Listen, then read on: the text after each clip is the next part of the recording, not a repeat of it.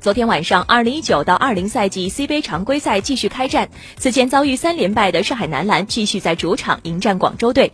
大鲨鱼国内球员本场比赛全面开火，四节过后最终以一百零七比九十五战胜对手。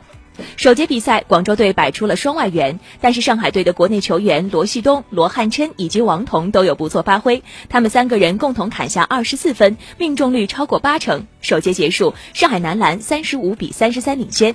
次节比赛，上海队派上娜娜丽和莫泰组合组成组合成了双外援，但是两人的表现依然一般。此时带动全队的依然是本土球员。半场结束，大鲨鱼手握九分优势。嗯。一边再战呢，娜拉利打成了二加一，帮助上海男篮将优势扩大到了两位数。但是此后广州发挥十分顽强，一度让手握十五分领先优势的上海队慌了神儿，被广州追到只剩六分。关键时刻，娜娜丽终于开始短暂的稳定输出，上海男篮依然带着五分的优势进入第四节。末节较量，上海男篮没有再浪费机会，打出一波十比二的小高潮，再度将分差扩大来到了两位数。尽管广州在顽强的追分，但低迷了大半场的莫泰如梦方醒，接连得分，并且抢下了关键篮板球。